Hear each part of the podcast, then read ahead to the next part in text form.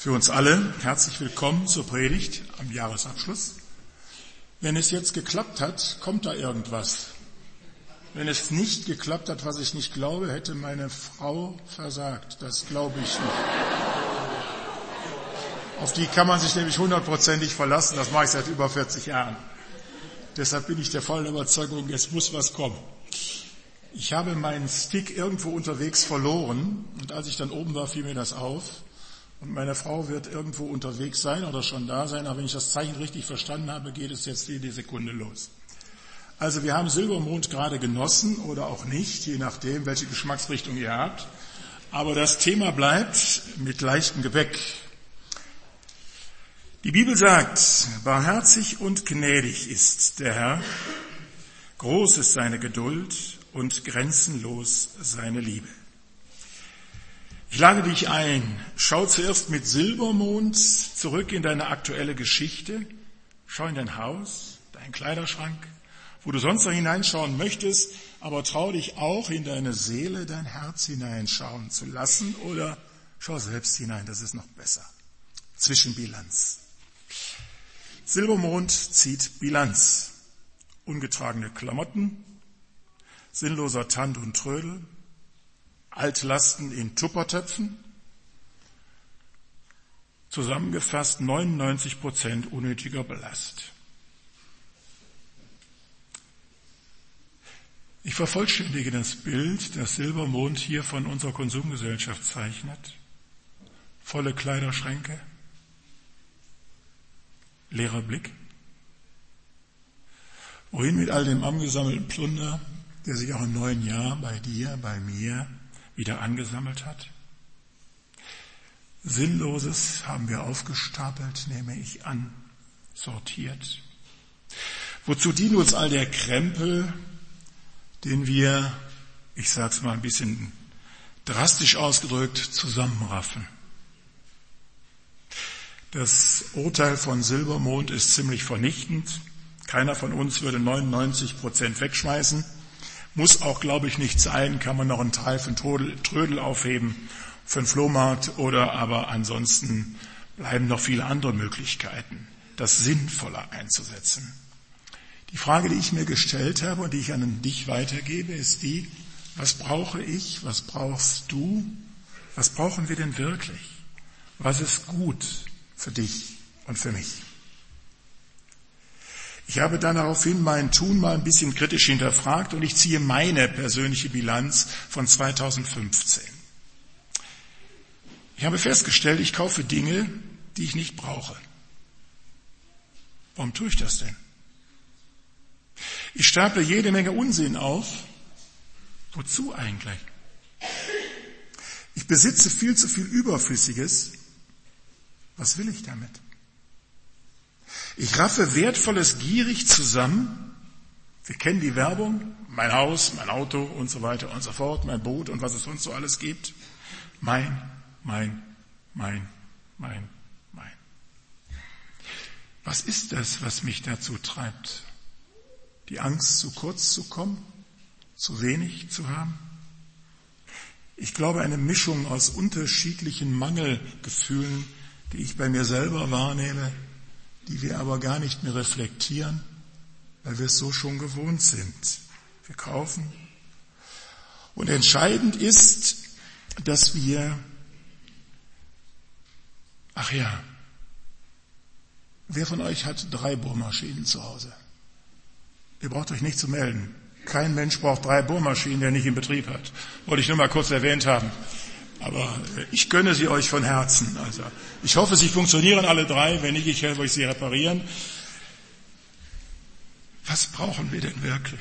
Was brauchst du wirklich? Was ist wichtig für dich? Was ist nicht so wichtig? Als Kinder haben wir, und wir unseren Kindern übrigens auch, vorgelesen das berühmte Büchlein von der Raupe Nimmersatt.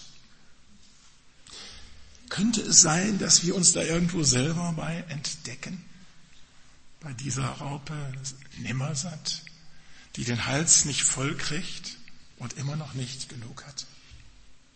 Silbermond macht einen Vorschlag.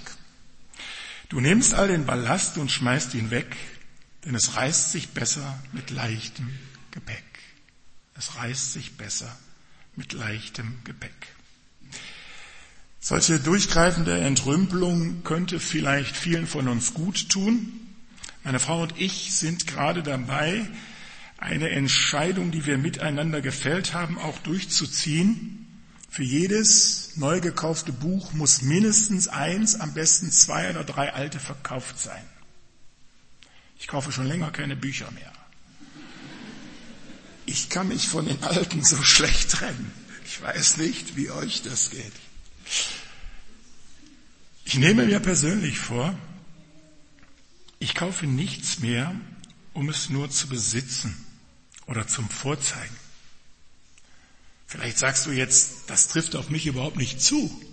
Ich bin gar nicht so ein Typ. Ich übrigens auch nicht, meint jeder. Ich befriedige meine Kauflust nicht mehr mit zu viel oder Unnötigem. Ich will meine Gier und Unersättlichkeit ablegen, mein Verhalten ändern. Ich will dankbarer werden. Das sind meine ersten neuen Vorsätze für das neue Jahr 2016. Ich bin gespannt, was ich in einem Jahr darüber sage und berichten kann. Der Jahreswechsel, eine Zeit der guten Vorsätze. Oder der Moment, wo sich bei uns tatsächlich was verändern kann, wenn wir wollen, wenn wir das ernst nehmen. Ich habe für mich gedacht, ich brauche Begründungen für mein Handeln. Dabei kam mir etwas zur Hilfe, was ich glaube, was ich an euch weitergeben kann. Ich möchte lernen, die Dinge, die ich habe, die ich auch annehme, die ich mir neu besorge oder wie auch immer, ganz bewusst dankbar von Gott anzunehmen. Vielleicht könnte das ein kleiner Kniff sein, auf manches zu verzichten. Ich habe mich zum Beispiel gefragt, könnte ich für die vierte Bohrmaschine jetzt Gott von Herzen Danke sagen? Danke, Herr, dass ich vier Bohrmaschinen haben kann, wo du mir nur zwei Hände gegeben hast, mit der ich nur eine bedienen kann. Dem wäre nachzudenken. Mir würde wahrscheinlich beim Beten das Wort im Halse stecken bleiben und der Dank würde verkümmern und ich würde traurig aus dem Hellweg oder Obi gehen, weil ich heute mal keine Bohrmaschine gekauft habe, wo sie doch so unwahrscheinlich günstig war. Außerdem hatte ich ja noch den Gutschein vor Weihnachten. Ich glaube, dass diese Art des dankbarer Werdens uns helfen kann vor Maßlosigkeit. Probieren sollten wir es vielleicht. Wenn ich mir neu bewusst mache, alles, was ich bin und alles, was ich habe, kommt von Gott. Alles, was ich bin und alles, was ich habe, kommt von Gott.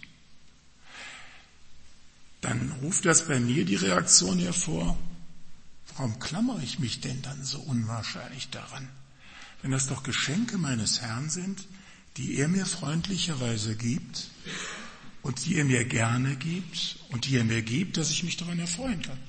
Dass sie praktisch von mir eingesetzt werden können, dass sie hilfreich sind und, und, und, und, und. Alles, was ich bin und habe, kommt von Gott. Ich glaube, der Gedanke hilft uns verantwortungsbewusster mit dem umzugehen, was wir haben. Wieder zurück zu Silbermond. Silbermond singt, eines Tages fällt dir auf, dass du 99 Prozent nicht brauchst. Du nimmst deinen Ballast und schmeißt ihn weg, denn es lebt sich besser mit leichtem Gepäck. Im Refrain eben hieß es noch, es reißt sich besser. Es lebt sich besser mit leichtem Gepäck. Natürlich werfen wir die 99 Prozent nicht weg, soll ja auch nicht sein. Aber was könntest du zum Beispiel abgeben? Jetzt nicht dein Plunder, jetzt nicht dein Schrott, sondern von dem, was wirklich gut ist. Meine Frau und ich, wir haben extrem gestaunt, als bei uns die Anfrage kam, wir ziehen Rumänien in eure Nachbarschaft und ihr kennt die raus aus der Gemeinde schon. Mensch, Guckt doch mal, wie ihr denen helfen könnt. Natürlich hatten die eine riesengroße Wohnung ohne irgendetwas. Und wir haben nachher nur gestaunt, wie viel an Möbeln wir nicht mehr brauchten, wenn wir das ernst nahmen, was tatsächlich wichtig war. Und danach hatten wir ein sehr gutes Gefühl, dass wir mal endlich richtig aufgeräumt hatten. Ich weiß nicht, ob es daran liegt, dass wir sechs Kinder haben, dass sich so viel ansammelt, oder ob wir für sechs Kinder mehr sammeln als andere Menschen. Ich kann es nicht beantworten. Wir stehen in der Gefahr, immer mehr nicht Notwendiges zu kaufen, aufzustapeln und damit immer wieder die Ecken auszufüllen, die wir gerade geschaffen haben, indem wir irgendwas entrümpelt haben. Es lebt sich besser mit leichtem Gepäck. Ich möchte das gern lernen, vielleicht der ein oder andere von euch auch. Ich habe mir noch etwas vorgenommen fürs neue Jahr. Ich misstraue der Werbung. Ich misstraue der Werbung und ich glaube, ein neues Verhalten fängt im Kopf an mit verändertem Denken. Zum Beispiel könntest du dir das ja auch vornehmen. Ich misstraue der Werbung. Das heißt zum Beispiel, es wird mir immer mehr angeboten. Ganz viele große Unternehmen bieten dieses mehr und stellen es uns vor Augen als notwendig und als besonderen Glücksmoment, den ich einfach obendrauf noch geschenkt bekomme. Ich möchte dieses Mehr nicht mehr annehmen. Mir ist aufgefallen, dass gerade jetzt vor der Weihnachtszeit diese Glanzprospekte voll waren mit allen möglichen neuen Speisen, die ich teilweise noch nicht kannte, noch nie probiert habe und bei der ich mir eine Flasche Schnaps nebenstellen musste, weil ich das Gefühl habe, die kannst du überhaupt nicht essen. Überall stand irgendwo kleingedruckten Premium. Ich möchte nicht mehr nur Premium ansammeln, sondern mir gut überlegen, brauche ich immer nur das Beste? Ist das Beste wirklich gut für mich? Oder ist es eigentlich mehr als das, was ich möchte? Und nehme ich es nur, weil man es kauft? Ich möchte der, der Erwerbung misstrauen, die mir einen Mangel vorgaukelt. Ich möchte der Werbung misstrauen, die mich zum Vergleich mit anderen herausfordert. Der berühmte Religionsphilosoph Sören Kierkegaard soll einmal gesagt haben, alle Not liegt im Vergleichen. Wieder die Werbung, mein Haus, mein Auto, mein Boot und so weiter. Was macht das mit uns? Führt es nicht dazu, dass wir neidisch werden auf den anderen? Dass wir das Gefühl haben, mir fehlt etwas, obwohl ich eigentlich recht zufrieden war mit dem, was da war und ist? Ich misstraue der Werbung, die mich unzufrieden macht. Zufriedenheit, so glaube ich, entsteht nicht durch erhöhten Konsum, sondern ganz im Gegenteil. Das, was wirklich von Wert ist, auch das hat inzwischen ein Kreditkartenverkäufer erkannt, kann man mit Geld nicht kaufen. Das, was dir wirklich etwas bedeutet, ist unbezahlbar. Die Nähe zu Menschen, die dir wichtig sind. Die Liebe deines Partners. Die Liebe deiner Kinder. Die Liebe zu deinen Kindern. Das Beste, das Feinste, das Edelste ist das, was nichts kostet, außer Antwort geben, wieder lieben, offen werden für den anderen. Ich misstraue der Werbung, die mir vormachen will, das, was ich mir anhäufe an allem Möglichen, würde mich glücklich machen. Noch einmal Silbermond. Silbermond erschrickt über die Berge von Seelenschrott, die Narben auf der Seele, Krankmacher und Neurosen, unersättliche Lebensgier. Und die Rede ist von tiefgehenden Verletzungen. Ich habe es mal so für mich formuliert. Unser Alltag hinterlässt Gebrauchsspuren bei dir und mir, drinnen wie draußen. Aber die inneren Schmerzen mehr sind nachhaltiger. Und die nachhaltigen Wundflächen, die sie in uns hervorrufen, benötigen menschliche Nähe, authentische Liebe in verlässlichen Beziehungen. Das ist das, was du brauchst und was ich brauche. Liebe. Authentische Liebe in einer verlässlichen Beziehung. Das ist Balsam für deine Seele, für den Leib. Das tut uns gut. Das ist besser als alles andere. Ich wünsche mir, wünsche euch, dass wir das vermehrt uns vorstellen im neuen Jahr als Geschenk für andere, als Geschenk für die Menschen, mit denen wir unterwegs sein dürfen, die Gott uns schon an die Seite gestellt hat. Da empfinden wir Güte, Wärme, Freundlichkeit. Davon haben alle etwas. Glück ist unverkäuflich, aber wenn du es hast, unbezahlbar. Geschenkt kriegst du es von Gott, so glaube ich. Ich hinterfrage mich, frage mein Fehlverhalten im alten Jahr. 2015 geht zu Ende. Ein bedeutsames Jahr, so habe ich es empfunden, in der Geschichte unseres Landes, in der Weltgeschichte, aber auch in meiner eigenen Geschichte. Wie fällt denn deine und meine Gefühlsbilanz 2015 aus? Was hat dir das Jahr gebracht oder mir? Geht es uns gut damit? Fühlst du dich wohl? Bist du vor schwereren emotionalen Blessuren verschont geblieben? Wie schön für dich. Hoffentlich bleibt es so. Gott sei Dank. Und wenn nicht, Gott sei es geklagt. Es tut mir leid für dich und auch für mich selbst. Es tut so weh, verletzt zu werden. Deshalb habe ich mich gefragt, wen habe ich verletzt? Bewusst oder unbewusst? Wen habe ich übersehen? Übersehen wollen? Oder vielleicht nur unachtsam übersehen? Wiederholt? Wie oft? Wen wollte ich nicht treffen? Wem bin ich aus dem Weg gegangen? Wem bin ich Liebe schuldig geblieben? Seitdem ich diesen Satz dahin getippt habe, muss ich sagen, läuft er mir nach.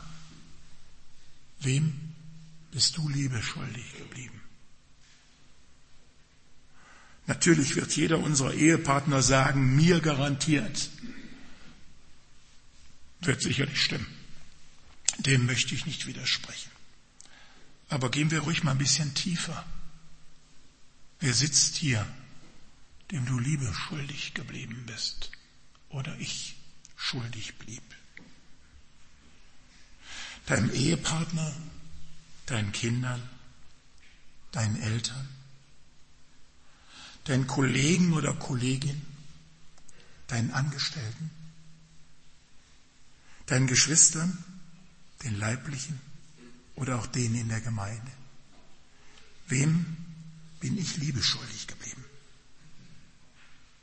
Ein zweiter Gedankengang. Der Beter schaut zurück in seine Erfolgsgeschichte mit Gott. Und er kommt zu dem Ergebnis, alle Welt soll den unbegreiflichen, allmächtigen, aber gnädigen und liebenden Gott alle Zeit loben, denn nur ihm steht unser Lob zu.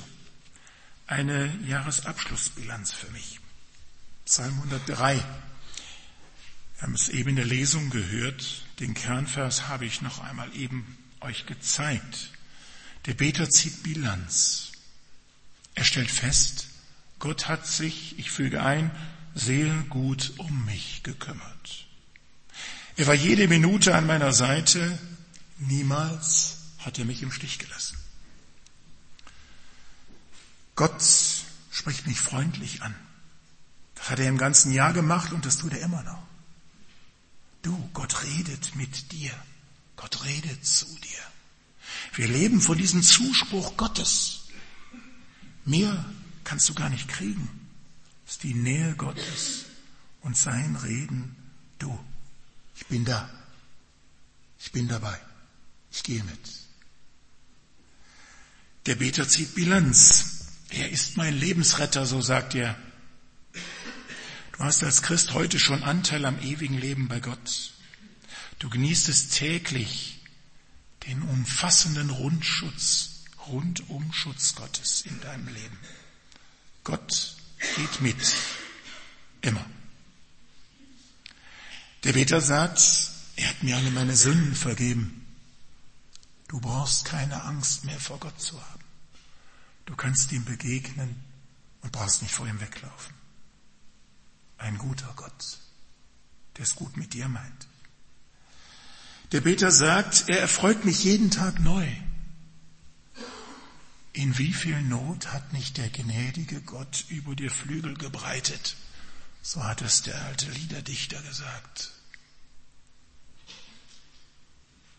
Lobe den Herrn, meine Seele, und vergiss nicht, was er dir Gutes getan hat. Unendlich viel. Einfach so, weil er dich liebt. Er gibt mir jede Menge Lebenskraft. Ich komme zu dem Ergebnis, Gott meint es gut mit mir. Und Gott meint es gut mit dir. Mensch, hast du es gut. Du kennst den gütigen Gott. Was haben wir für einen tollen Gott? Psalm 103, der Beter staunt über Gott. Er sagt, Gott ging barmherzig mit mir um, obwohl ich mich nicht so verhielt. Das Wort, das hier gebraucht wird im Hebräischen, das Wort Erbarmen, hat die gleiche Wurzel wie das Wort Gebärmutter. Hört sich jetzt im ersten Moment komisch an, aber das muss man sich vorstellen. Was ist das für ein wundervoller Schutzraum? den Gott da geschaffen hat. Ein Raum, bei dem einfach alles stimmt. Und der dafür sorgt, dass hier neues Leben entstehen, wachsen und werden, heranreifen kann in einem Raum, in dem der Säugling sich rasant entwickeln kann, den Rundumschutz Gottes genießt, Rundumschutz Gottes genießt und ins Leben vorbereitet wird. Das ist hier gemeint. Du Gott warst immer da. Auch wenn ich dich nicht wahrgenommen oder gesehen habe, deine Hilfe war zur Verfügung. Ich war in deiner Hand geborgen, auch dann noch, wenn ich das Gefühl hatte, die Hand fehlt mir. Gott ging barmherzig mit dir um. Obwohl ich mich oft nicht so verhalten habe. Er hat mir viel Gutes getan, obwohl ich mich davor vielleicht manchmal gedrückt habe. Was habe ich weitergereicht von dem Guten, das Gott mir geschenkt hat? Er hat mir immer vergeben, obwohl ich dazu nicht immer so schnell, so leicht, so einfach, so wiederholt und so extrem und so restlos bereit war. Gott vergibt dir alles, restlos und immer. Das hat er versprochen. Wie reagiere ich darauf? Rechne ich dem anderen die Fehler auf? Stapel ich sie? Kann ich mich noch genau erinnern, was bei uns in der Familie falsch gelaufen ist im vergangenen Jahr? Wo habe ich das abgespeichert? In welcher Datei liegt das? Damit es bei Gelegenheit greifbar ist und ich es dem anderen zeigen, vorhalten kann. Gott ist da ganz anders. Er hat mich immer wieder erfreut, obwohl ich wenig Freude verbreitete. Und unterm Strich heißt das in meiner eigenen Sprache, Gott hat mich glücklich gemacht. Im vergangenen Jahr. Und im Jahr davor schon und die Jahre davor auch. Das ist Gottes Erbarmen mit dir und mit mir. Ich habe mich gefragt mit diesem Freude verbreiten, hatten die Leute neben mir im vergangenen Jahr was zu lachen? Die werden vielleicht mal gelacht haben hinter meinem Rücken. Das war auch sicherlich passend und angemessen. Aber habe ich denen wirklich was zu lachen gegeben? Nicht so ein Grinsen, sondern war ich Anlass zur Freude? Der Psalmbeter stellt fest, Gott gelingt es immer wieder, mich mit Freude zu beschenken, mich zu überraschen. Und ich kann nur staunen über die göttliche Fantasie. Bleibt deinem Nachbarn das Lachen im Halse stecken, wenn du an seinem Haus vorbeifährst? Oder lacht er, wenn du endlich weg bist? Vergiftest du die Atmosphäre um dich herum mit deiner Griesgrämigkeit? Oder können die Leute neben dir etwas spüren von dem Schönen, was Gott in dich hineingelegt hat? Schwierige Fragen am Ende eines Jahres. Ich hoffe, wir überfordern uns damit heute nicht. Der Beter erschrickt über sich selbst. Auch das müssen wir der Wahrheit gemäß auch sagen. Er erschrickt über sich selbst. Die nächste bitte. Es hakt etwas. Gibst uns die nächste Folie? Danke. Gott will nicht zornig auf mich sein, so betet der Psalmbeter, obwohl ich seinen Zorn verdient hätte. Er hält mir meine Verfehlungen nicht mehr vor, obwohl ich nachtragend bin. Er rechnet meine Fehler nicht auf, obwohl ich anderen gerne vorrechne. Du hast aber. Und damals war. Und ich erinnere mich noch. Er liebt mich wie ein super Vater, obwohl ich als Vater laufend versage. Der Psalmbeter sagt wörtlich, Gottes Liebe zu mir endet niemals. Was haben wir für einen tollen Gott? Was ist das für ein wunderbarer Herr und Vater im Himmel? Ich wurde erinnert an den Liederdichter, ich hatte nichts als Zorn verdient und soll bei Gott in Gnaden sein. Gott hat sich mit sich selbst versöhnet und so weiter. Bringt euren Kindern niemals bei, Gott ist zornig auf dich. Das ist gelogen. Das ist ganz klar antibiblisch. Gott freut sich über dich auch wenn du ihn oft genug enttäuschst. Ein dritter Gedankengang. Wie kann ich mein unnötiges Gepäck loswerden und entlastet ins neue Jahr 2016 gehen? Wie kann ich das Gute, was ich von Gott erhalten habe, mit anderen teilen? Und die Frage, die mich immer noch bewegt, wem bin ich Liebe schuldig gewesen, geblieben? Meine entscheidende Frage in meiner Jahresbilanz. Noch einmal Silbermond. Silbermond schlägt vor, alles Belastende mit Zunder und Brennpaste zu verbrennen. Und am Ende heißt es, ein Feuer kilometerweit noch zu sehen. Wenn es doch so einfach wäre. Alles, was mich gekränkt und verletzt hat, Streichholz dran und weg. Und schön, schon löst sich all das Negative in meinen Gefühlen auf in Rauch und Asche. Wenn es doch nur ginge. Leider funktioniert dieser einfache Vorschlag überhaupt nicht. Das Problem. Meine Verletzungen können tief drinnen entsetzlich brennen, aber Feuer verbrennt sie leider nicht. Mein Ärger kann ich auch nicht einfach runterschlucken. Er ist unverdaulich. Unvergebene Schuld ist hitze- und korrosionsbeständig. Sie will geklärt und vergeben werden. Sie ist unkaputtbar und feuerbeständig. Schuld kann nur durch Vergebung beseitigt werden. Schuld zwischen Gott und mir kann ich mir nur vergeben lassen, restlos. Schuld zwischen dir und anderen kannst du nur durch Vergebung beseitigen, auf den anderen zugehen, ihm die Hand reichen. Das ist der Weg, den ich dir und mir selber empfehle. Mit leichtem Gepäck ins neue Jahr. Mit wem ist noch etwas zu klären bei dir?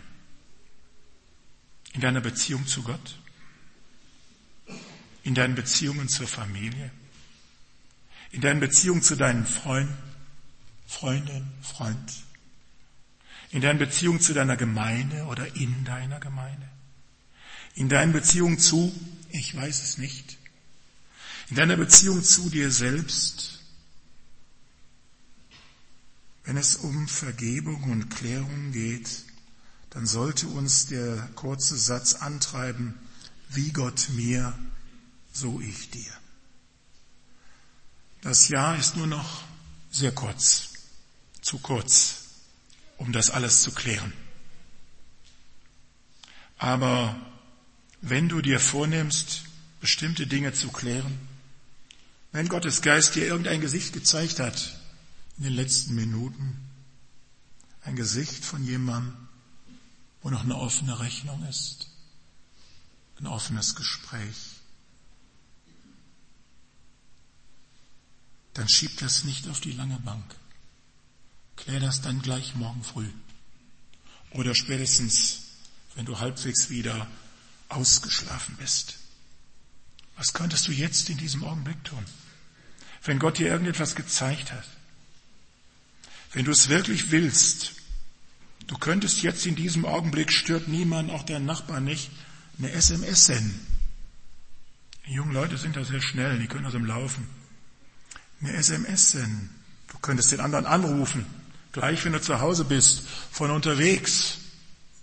Heute Abend, ganz bewusst, du, ich habe mich lange nicht mehr gemeldet. Ich wollte dir ein gutes neues Jahr wünschen, auch wenn ich das 15 Jahre nicht mehr getan habe. Du könntest eine Mail senden gleich zu Hause. Du könntest den anderen jetzt auf dem Heimweg besuchen. Wohnt derjenige zufällig auf deinem Weg nach Hause? Halt doch mal an. Steig doch mal aus. Klopf doch mal an. Versuch's doch mal. Wenigstens versuchen. Geh nicht an seiner Tür vorüber. Versuch, geklärte Beziehungen herzustellen. Oder wenn die Dinge schon sehr alt sind und ungeklärt, schreib einen Brief. Fang spätestens morgen damit an. Ob du ihn abschickst, ist eine ganz andere Frage. Das kannst du später entscheiden. Aber fang an, dich mit der aus mit der Vergebung und dem Weg der Versöhnung auseinanderzusetzen. Beginne. Mach dich auf den Weg. Wie kannst du das Gespräch beginnen? Von hier aus sofort Simsen habe ich schon gesagt, zum Beispiel mit einer Bitte. Ich würde gerne mit dir reden. Bitte sag, wann es bei dir am besten geht. Schreib das doch. Gleich. Vielleicht sofort. Oder mit einer Entschuldigung. Bitte verzeih meinen Fehler. Können wir bald miteinander reden? Oder mit einer Frage. Wann können wir reden? Ich richte mich ganz nach dir. Geht es jetzt gleich vielleicht noch?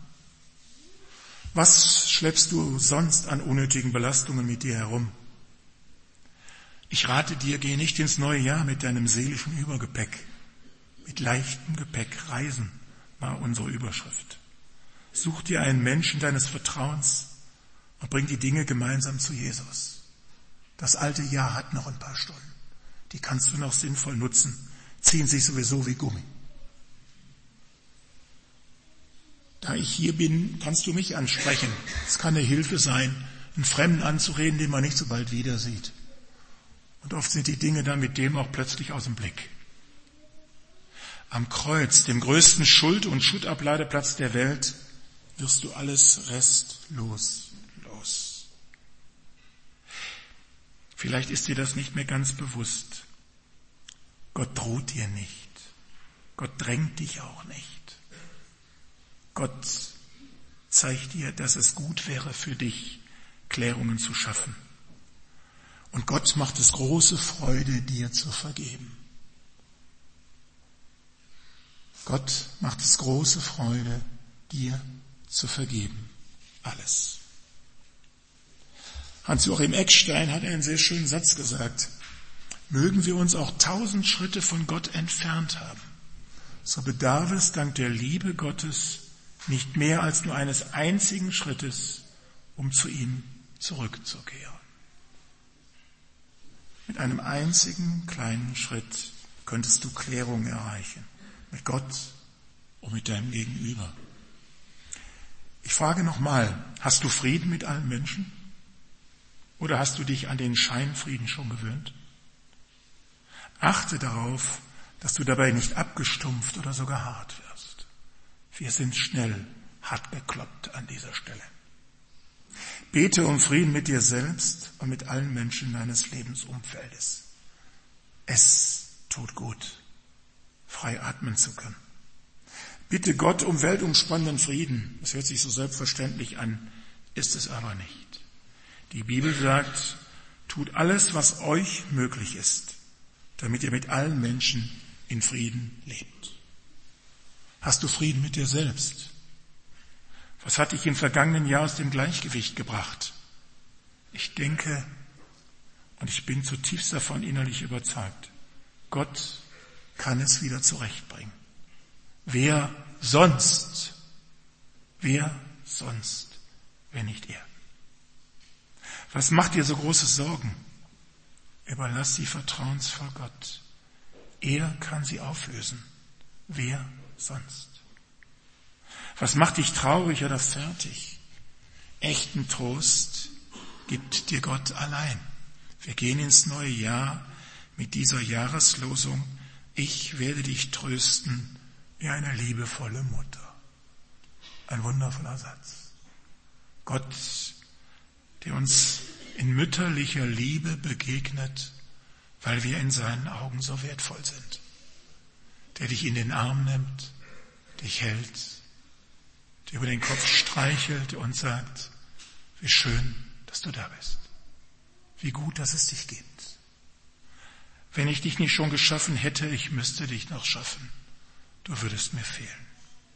So geht Trost, so geht Liebe möchte, bevor wir miteinander beten, schließen, indem ich dir einfach einen Rat gebe.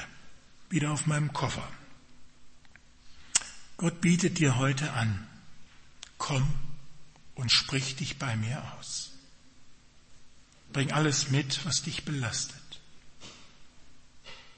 Gib mir alles, was dich zerstört. Lass alles los, was dich unfrei macht. Leg alles ab, was dir zu schwer ist. Gib dich ganz in meine Hand. Ich halte dich für immer. Amen. Wir wollen beten und ich bitte euch dazu aufzustehen. Du kannst das Gebet hier mitlesen und wenn du magst, in Gedanken oder auch mit Worten mitbeten. Das Jahr geht zu Ende, Herr. Das Jahr geht zu Ende, Herr, ein prallgefülltes, aufregendes Jahr. Wieder ein Jahr von dir. Ich frage mich, ob es ein gutes war, ein lohnendes. Ich erinnere mich gerne an wunderschöne Momente. Erschrecke, wenn ich an chaotische Zeiten denke. Augenblicke der Angst und Sorge möchte ich ausblenden. An das Schöne will ich mich klammern und es festhalten. Vom Negativen möchte ich mich losreißen und befreien. Alles gehörte zu diesem Jahr, einem Jahr von dir für mich, einem neuen Jahr für mich und meine Lieben, Liebeszeit. Hilf mir es zu sortieren, zu verstehen, es anzunehmen, es als Teil meines Lebens nicht abzulehnen. Leben von dir. Das Jahr geht zu Ende, Herr. Was hat es mir gebracht? Was hat es mit mir gemacht? Wie viele Träume sind geplatzt? Wie viele Pläne versunken? Was ist aus meinen guten Vorsätzen geworden? Seifenblasen? Wie viele Versprechen habe ich erfüllt? Wie viele vergessen? Wie oft habe ich dir Besserung zugesagt? Wie oft versagt? Du hast mich nicht nur ertragen, sondern täglich getragen. Du warst mittendrin, selbst wenn ich die Mitte sein wollte. Du erhältest die Dunkelheit, die ich verursacht hatte. In all meinen Verirrungen breitetest du deinen guten Plan aus. In meine Verstrickungen webtest du dein Rettungsnetz. Über alle meine Verfehlungen legtest du deine Versöhnung. Das Jahr geht zu Ende, Herr. Das Neue beginnt. Mit gewischten Gefühlen betrete ich Neuland. Das Unbekannte zersaugt mich. Das Neue ruft Ängste hervor. Was habe ich zu erwarten? Kann ich Gutes erhoffen, du Gütiger? Ich möchte dir trauen, mich dir anvertrauen, du Vertrauter. Zeit verleben mit dir, keine Zeit vergeben, leben in deiner Zeit. Dir gehört das neue Jahr, 360 Tage gefüllt mit dir, Gnadenzeit, Zeit voller Freude und Frieden, voller Lasten und Leiden, voller Glanz und Glück, voller Bitte und Dank, Alltag und Festtag. Unzählige Chancen, dich zu erfahren, zu erleben. Glückliche Zeit. Das Jahr geht zu Ende, Herr. Das Neue beginnt. Du bist da. Das ist mein Glück. Dich hören, dich sehen, dich lieben für immer. Amen. Ich wünsche dir einen sehr guten Abschluss des alten Jahres. Du kannst nochmal Platz nehmen. Einen sehr guten Abschluss des alten Jahres und einen gelingenden Start ins neue Jahr 2016. Mit leichtem Gepäck und entlastet von allem, was dich unnötig beschwert und deinen guten Weg mit Jesus hindert. Was fällt auf diesem Bild auf? Der Koffer ist sehr klein geworden.